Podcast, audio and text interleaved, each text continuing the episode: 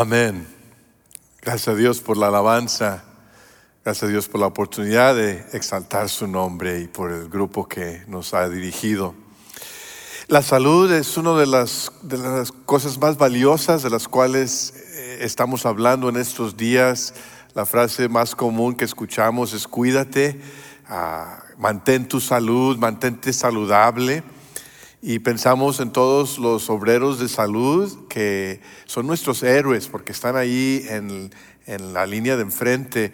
Yo tengo una hija, se llama Raquel, que es enfermera, trabaja en un hospital en, Lubbock.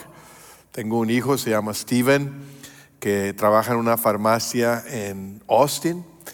Y cada día ellos eh, arriesgan sus vidas o su salud más bien ah, para el bienestar de otras personas. Aquí en Calvary tenemos muchos que trabajan en, esa industria de los hospitales, de la salud, de enfermeras, enfermeros, médicos, y estamos tan agradecidos por esas personas que hacen tanto para ayudar a otros. Y ellos tienen un mensaje para nosotros ah, que han comunicado. Y el mensaje es bien simple, quédate en casa, ayúdanos ¿Cómo es que podemos apoyar y ayudar a, los enfermeros, a los doctores, a los médicos? Los podemos ayudar quedándonos en casa. En otras palabras, el mantenernos a nosotros saludables les ayuda a ellos a mantenerse saludables. El, no ponernos a nosotros mismos en riesgo los mantiene a ellos en menos riesgo. Es, es simple, pero es importantísimo, ¿no? Y cuando tiene que ver con la iglesia y con las cosas espirituales, quizás ah, podemos preguntarnos, ¿cómo es que podemos mantener la salud espiritual? ¿Cómo es que podemos prosperar en este tiempo del coronavirus? Y la respuesta viene de la misma forma que contestamos la pregunta de la pandemia. Podemos ayudar a todos cuando nos mantenemos sanos. Y esa es la pregunta de hoy para ti y para mí. ¿Estás sano? ¿Eres saludable en tu vida espiritual? ¿Soy sano yo? Ah, fíjate en primera de Timoteo 4:16 lo que dice la Biblia, primera de Timoteo 4:16 dice, ten cuidado, como decimos ahora, cuídate, ¿no? Ten cuidado de tu conducta y de tu esperanza, de tu enseñanza Persevera en todo ello porque así te salvarás a ti mismo y a los que te escuchan. Cuando pones atención a tu salud espiritual, estás también ayudando a que otros tengan salud espiritual. Te ayudas a ti mismo y ayudas a otros. Podemos decirlo de esta forma. Los discípulos saludables prosperan y ayudan a otros a prosperar. Marca esto bien. Los discípulos saludables prosperan y ayudan a otros a prosperar. El apóstol Pablo se encontraba en la cárcel, en la prisión, había predicado el Evangelio por todo el mundo conocido, había ministrado de una forma tremenda y ahora se encuentra en la cárcel. Se le ha quitado su libertad. No solamente se le ha quitado su libertad, sino que también su futuro es incierto. No sé si tú te puedes relacionar. Que no tener libertad y un futuro incierto. Pero el apóstol Pablo se encontraba en esa situación, que podemos decir una situación bastante apretante, bastante difícil. Y había sido ah, encarcelado por predicar el Evangelio y ahora esperaba que viniera su juicio. Y había varias cosas inciertas. No sabía cuándo iba a ser el juicio, no sabía cuál iba a ser el resultado del juicio, si iba a ser culpable o inocente o si se le iba a sentenciar a la muerte. Pero en medio de su incertidumbre, Pablo tenía confianza. Estaba confiado de algunas cosas de las cuales estaba seguro. Mientras había incertidumbre, inseguridad en otras, había seguridad en algunas. Y una de esas cosas de las cuales estaba seguro es que su vida estaba por terminar, que su vida estaba ya en su última etapa. Podemos verlo en segunda de Timoteo capítulo 4, versículos 6 y 7, donde la palabra de Dios dice, yo por mi parte ya estoy a punto de ser ofrecido como un sacrificio y el tiempo de mi partida ha llegado. He peleado la buena batalla, he terminado la carrera, me he mantenido en la fe. Al terminar su vida, al venir a la última etapa de su vida, el apóstol Pablo estaba confiado, estaba seguro de que estaba acabando bien. Había mantenido la fe, se había mantenido en la carrera con fidelidad y también tenía la confianza de algo más, de algo que iba a perdurar más que su vida, algo que él había pasado más delante y que iba a continuar aun cuando él no continuara. Y eso es el Evangelio. Así que le escribe una carta a Timoteo, su hijo espiritual, a quien había discipulado, y le ofrece un consejo muy, muy importante. Vayamos ahí a segunda de Timoteo, capítulo 1, versículos 13 y 14. Segunda de Timoteo 1, 13 y 14. Dice la palabra de Dios, con fe y amor en Cristo Jesús, sigue el ejemplo de la sana doctrina que de mí aprendiste. Con el poder del Espíritu Santo que vive en nosotros, Cuida la preciosa enseñanza que se te ha confiado.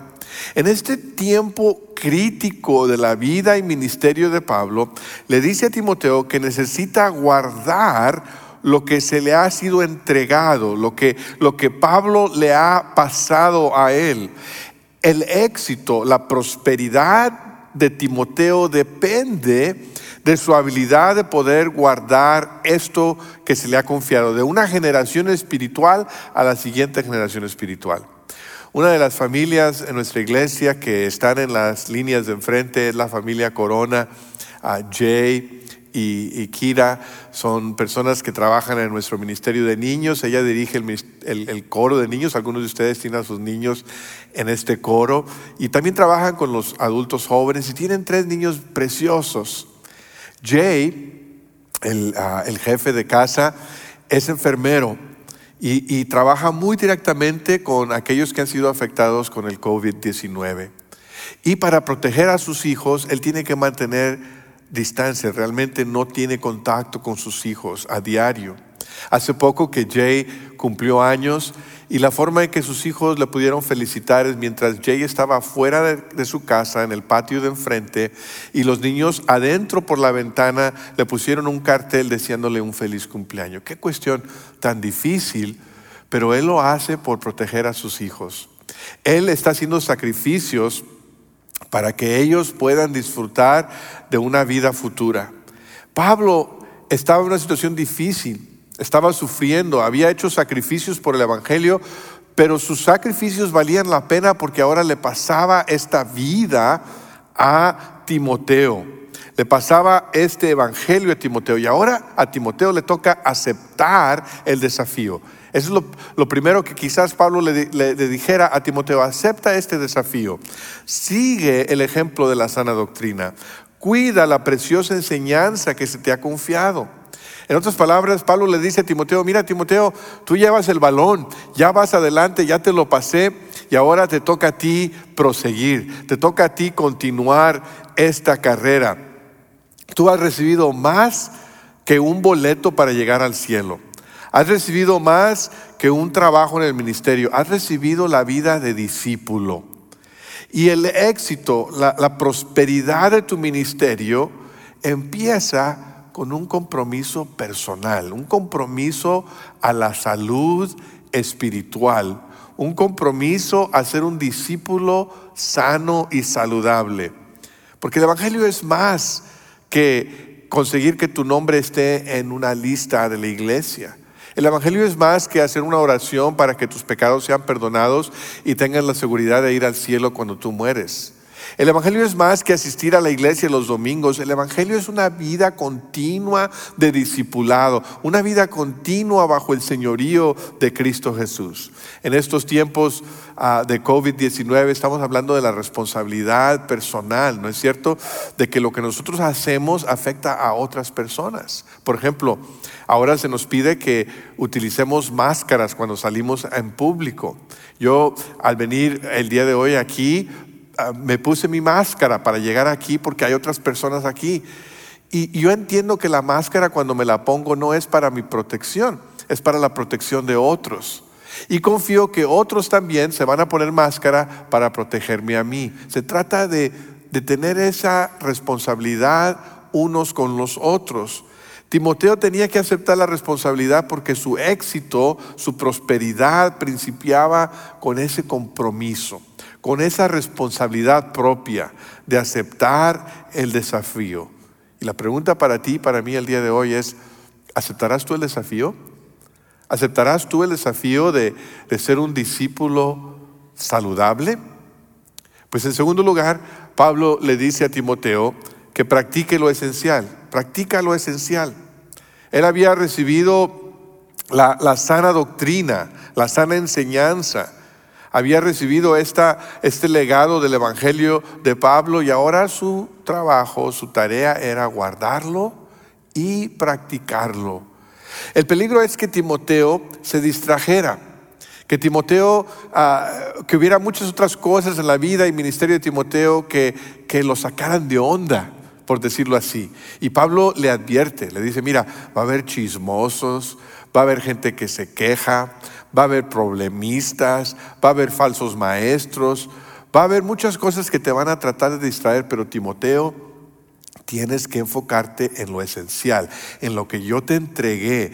Eso es lo importante. Era esencial que Timoteo supiera que es esencial para que así lo pudiera practicar. E, el Evangelio es esto. El corazón del Evangelio es esto. Que Cristo murió por nuestros pecados en la cruz del Calvario. Que fue sepultado y al tercer día resucitó de los muertos. Pero eso es más que una historia que sucedió hace dos mil años. El Evangelio es el recibir ese, ese evento, esa historia poderosa por fe y vivir en esa nueva vida de resurrección.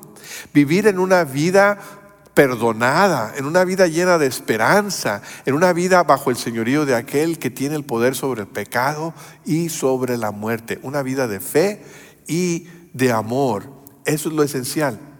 Hemos estado hablando eh, en estos días de, lo que es esencial. ¿Quiénes son los empleados esenciales?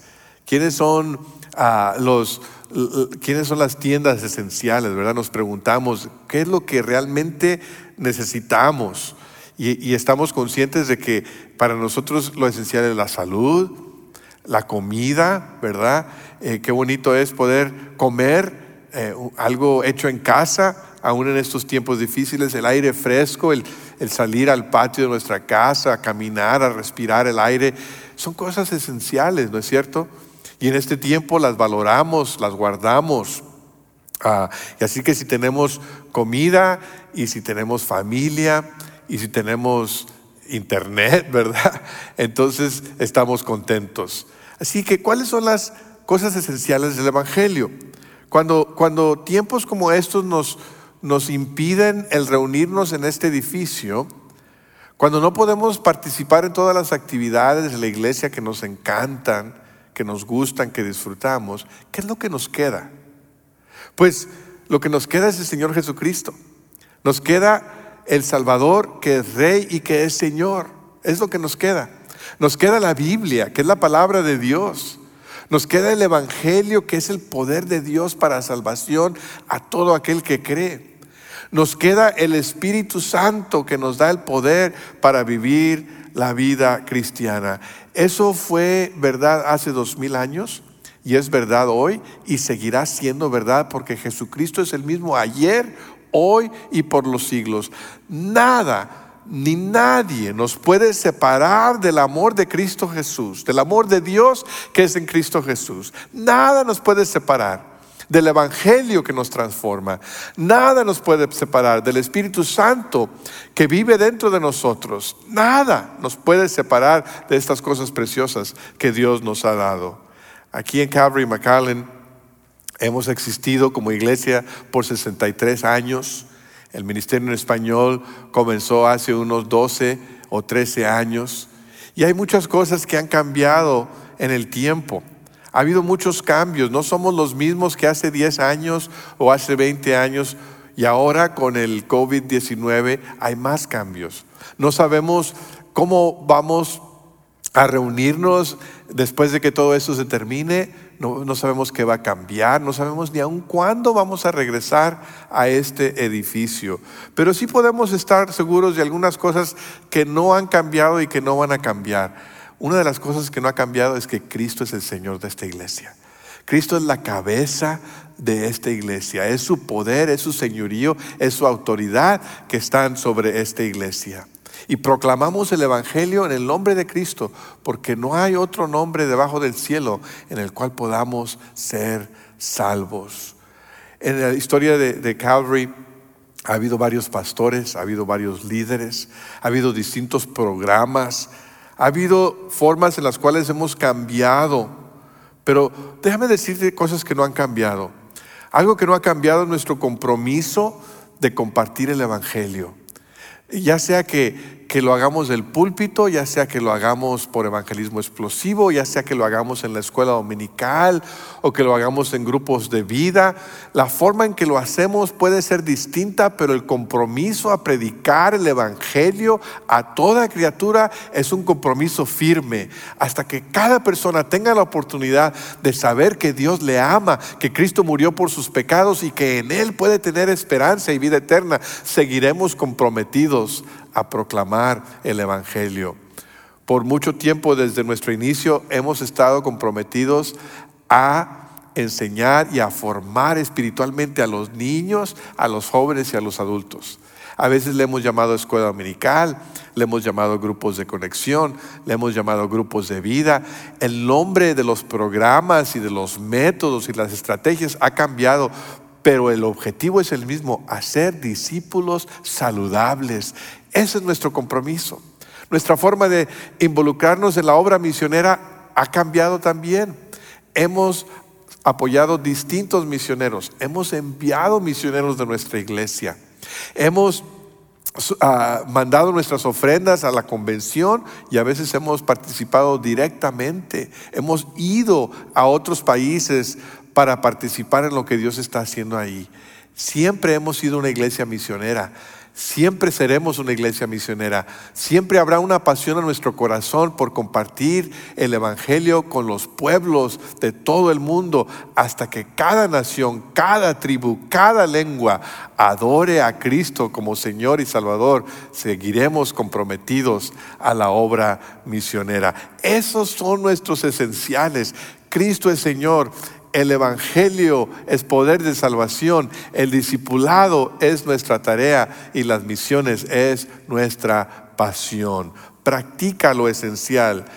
No importa qué suceda, no importa qué cambie, no importa cómo sean distintas las cosas cuando regresemos aquí, siempre, siempre, siempre vamos a practicar lo esencial. Y en tercer lugar, Pablo le dice a Timoteo que observe su progreso. Observa tu progreso. A Timoteo le tocaba entregarse de completo a la vida de discípulo. Y su vida debería ser como un libro abierto, que todo mundo pudiera ver su progreso. Debería observar su, su doctrina, o sea, su enseñanza y su vida también. Leamos otra vez 1 de Timoteo capítulo 4, versículo 15 y 16. 1 de Timoteo 4, 15 y 16. Dice así. Sé diligente en estos asuntos. Entrégate de lleno a ellos, de modo que todos puedan ver que estás progresando. Ten cuidado de tu conducta y de tu enseñanza, persevera en todo ello, porque así te salvarás a ti mismo y a los que te escuchen. Eh, eh, la, la salud del ministerio de Timoteo dependía de su propia salud. Él no podía esperar que otras personas crecieran espiritualmente si él mismo no estaba creciendo espiritualmente. Él no podía esperar que su enseñanza tuviera algún impacto si, si no impactaba su propia manera de vivir.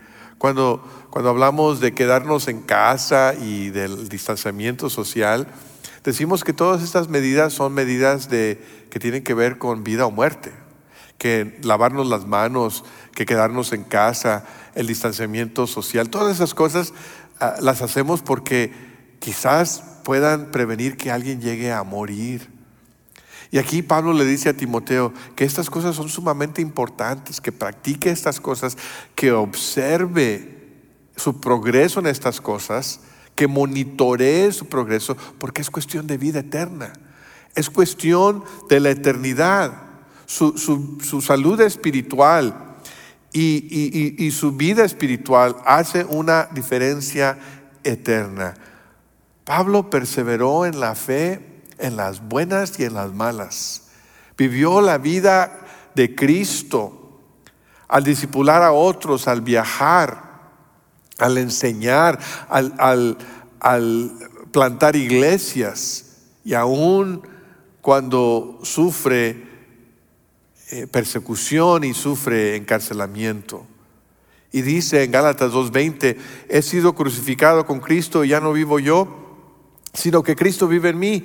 Lo que ahora vivo en el cuerpo lo vivo en la fe del Hijo de Dios, quien me amó y dio su vida por mí.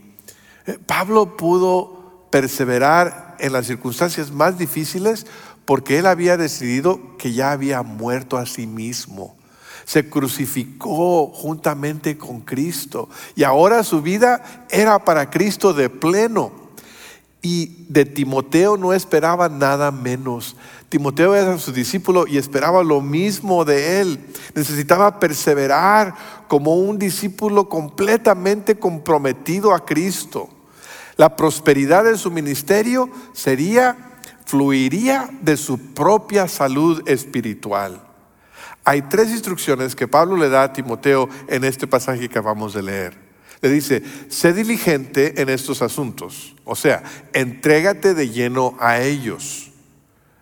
En segundo lugar, le dice, ten cuidado de tu conducta y tu enseñanza. Y en tercer lugar, le dice, persevera en todo ello. Timoteo necesitaba dedicarse de tal forma a la tarea de crecer como discípulo y observar su progreso en conocimiento y en práctica, que perseveraría y que se quedaría en el carril hasta el fin. Nuestro equipo pastoral en el mes de enero nos reunimos en un retiro para orar y para pensar qué es lo que el Señor tenía para esta próxima ah, temporada de Calvary. No teníamos idea de, lo que iba a suceder con esto del coronavirus. Pero en, nuestra oración y en nuestro buscar, el Señor nos indicó que eh, deberíamos identificar tres características de un discípulo saludable para nosotros aplicar eso aquí en nuestra iglesia. Y estas tres características son las siguientes. Un discípulo saludable debe ser humilde, un discípulo saludable debe ser hambriento y un discípulo saludable debe ser holístico o integral, pudiéramos decir. Y, habrá otra oportunidad para hablar más a profundo de estas tres cosas, pero permíteme mencionar un poquito de ellas. Humilde. Timoteo tenía que entender que él no había todavía alcanzado lo que Pablo había alcanzado, le faltaba mucho. Tenía que mantenerse en, en una actitud de, de aprendiz, de discípulo, dependiendo del Espíritu Santo. Eso requiere humildad. Si vamos a ser seguidores de Cristo, necesitamos reflejar a Cristo, ser semejantes a Cristo. Y una de las características más sobresalientes de Cristo es que fue humilde, practicó la humildad. Y a nosotros nos toca ser humildes. Una de las cosas que yo he aprendido durante este tiempo es la humildad, es a recordar que no estamos en control de nada, que no podemos hacer nada de nosotros mismos, que dependemos del Señor. Y un discípulo saludable va a ser un discípulo humilde. Un discípulo saludable también es un discípulo hambriento. No estoy hablando de tortillas o frijoles o arroz, sino estoy hablando de hambriento por Dios, hambriento por la palabra de Dios, hambriento de las cosas espirituales, hambriento de ver el reino de Dios creciendo. Es una pasión, algo, algo que viene de adentro que, que nos impulsa, es un hambre espiritual que el discípulo saludable debe poseer. Timoteo debería poseer ese, ese mismo hambre. Y en tercer lugar, holístico. Ah, Timoteo necesitaba observar su progreso, no solamente en su enseñanza, sino en su vida. No solamente enfocarse en los sermones y los estudios bíblicos. No solamente enfocarse en ir a la iglesia los domingos, sino cómo vive, el carácter de Timoteo, su relación con su esposa, su, su relación con sus hijos, su relación con los de afuera, su relación con la sociedad, toda su ética de trabajo, eh, todo, todo, toda la vida de Timoteo tenía que ser observada. La vida del discípulo va más allá de la banca de la iglesia. La vida del discípulo va más allá del salón del grupo de conexión. El Evangelio debe permear toda nuestra vida, debe transformar nuestro carácter, debe transformar nuestras relaciones, nuestros matrimonios, nuestras familias, debe transformar nuestras comunidades, debe transformar el mundo entero. Predicamos una doctrina sana, pero también la aplicamos a nuestra vida. No nos interesa solamente el aspecto religioso, lo intelectual, lo social, lo emocional, todo, el aspecto físico, todo, todo es impactado por el Evangelio. Eso es lo que un discípulo saludable hace. Es humilde, es hambriento y es holístico. Todo, toda la vida del discípulo. Cuando viajamos, y qué ganas tenemos de viajar, qué ganas tenemos ya de poder subirnos en un vehículo y, estar en la carretera, ¿no es cierto? Pero cuando hemos viajado, eh, nos fijamos en el tablero del auto, ¿no es cierto? Es importante eh, ver la velocidad en la cual vamos, para que no nos vayan a dar una infracción por ahí. Es importante que tengamos suficiente eh, eh, este, gasolina para llegar a, donde, a donde vamos. Es importante que veamos y observemos el tablero para ver que no hay alguna indicación de que algo está mal. Así que aquí tenemos un tablero. Aquí tenemos medidores para la vida saludable del discípulo. Está el medidor de la humildad. ¿Eres humilde? ¿Tu vida es caracterizada por la humildad? Está el medidor de el hambre. ¿Tienes hambre por el Señor? ¿Tienes hambre por su palabra? ¿Tienes hambre por el reino de Dios? ¿Tienes hambre de que las almas perdidas vengan al conocimiento del Señor? Y está el medidor de lo holístico, de lo integral. ¿Está tu vida siendo impactada por el poder del Evangelio en todos los aspectos, no solamente en lo dominical o, en lo religioso. Ahí está tu tablero. Observa tu progreso. Steve Aleinas es miembro de nuestra iglesia, es presidente ah, de la Cámara de Comercio aquí en McAllen y él tiene una, ah, una, una, columna, un artículo en el periódico The Monitor de McAllen y, y la, el título de su columna es Macaleando, pues como presidente de la Cámara de Comercio, él, siempre le gusta ver que la gente macalee, o sea, que venga de compras a Macalen, de donde vengan. Pero una de las cosas que dice en la columna del domingo pasado es que nos reuniremos otra vez. Habla de cómo este coronavirus ha cambiado muchas cosas, nos ha desafiado, y de cómo él anhela a regresar a las reuniones, de que, de que echa de menos estar en la iglesia y estar con amigos y de estar en reuniones. Y dice, este no es el fin de la historia. Va a haber una ocasión en la cual nos vamos a reunir otra vez, pero la forma en que regresemos depende de lo que hagamos ahora, depende de nuestra actitud, depende de cómo dejemos que todo esto que ha sucedido nos cambie a nosotros. Y yo creo que tiene la razón. Ha habido muchos cambios que están fuera de nuestro alcance. Pero el día de hoy queremos decir dos cosas en cuanto a Calvary. La primera es que Calvary está comprometida a las cosas esenciales. Hay cosas que, que seguiremos haciendo sin importar qué suceda. Seguiremos comprometidos a ellos. Por otro lado, también aprovecharemos estos cambios. E, este, esta cuestión sísmica que ha trastornado nuestro mundo, no la vamos a desperdiciar. Vamos a aprovechar y vamos a relanzar nuestro legado hacia la multiplicación en el año 2020. O sea, durante este tiempo vamos a cobrar energía, vamos a, a, captar visión y vamos a vivir nuestro propósito de hacer discipuladores para la gloria de Dios entre las naciones. Y vamos a luchar para hacer tres cosas para hacerlo en tres formas. Una es que cada creyente sea un discípulo saludable. De eso estamos hablando hoy. La otra es que cada discípulo pertenezca a un grupo misional. Vamos a hablar de eso el próximo domingo. Y la tercera, que cada grupo misional haga discipuladores. Hablaremos de ello en dos domingos más. Hoy comenzamos con el compromiso a ser discípulos saludables. Porque los discípulos saludables prosperan y ayudan a otros a prosperar. ¿Quieres ver a nuestra iglesia prosperar? ¿Quieres ver que Calvary salga de toda esta prueba más fuerte y, con más ímpetu que nunca? ¿Cómo puedes contribuir? Déjame decírtelo.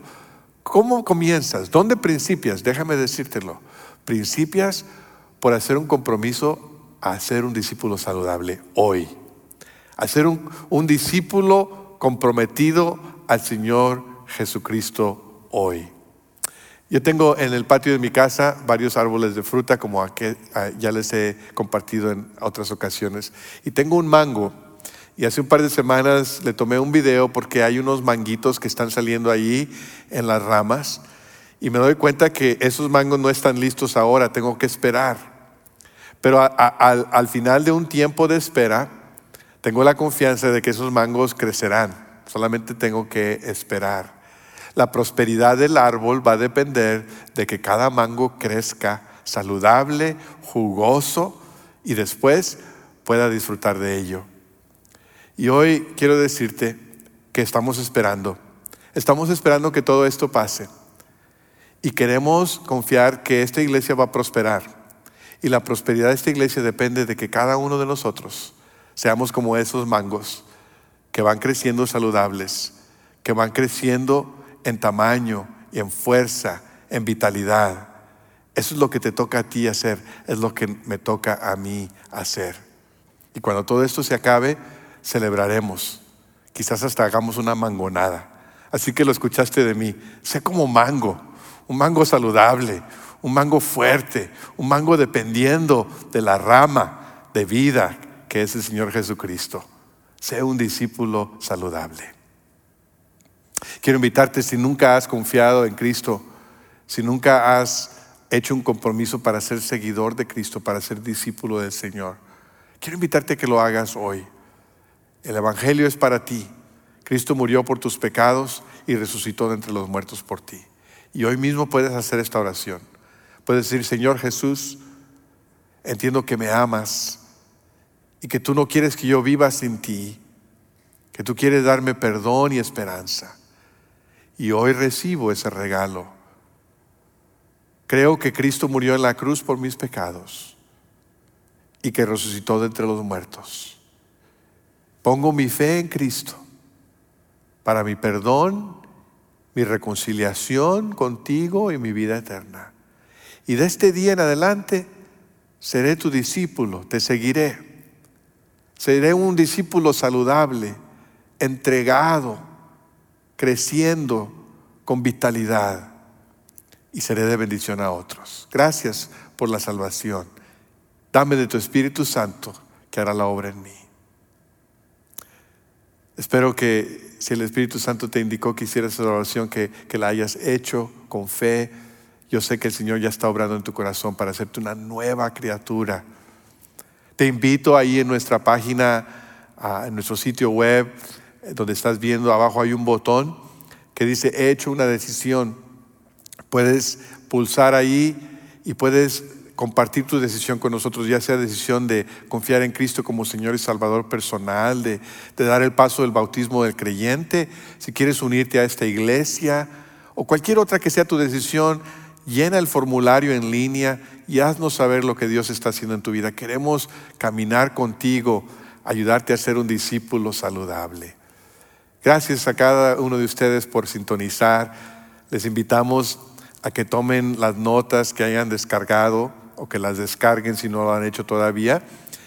Y sigan las preguntas de discusión ahí en familia, en la mesa del comedor o en la sala, para que puedan aplicar esto a cada una de sus vidas, desde los niños, los jóvenes, los adultos, para ser discípulos saludables.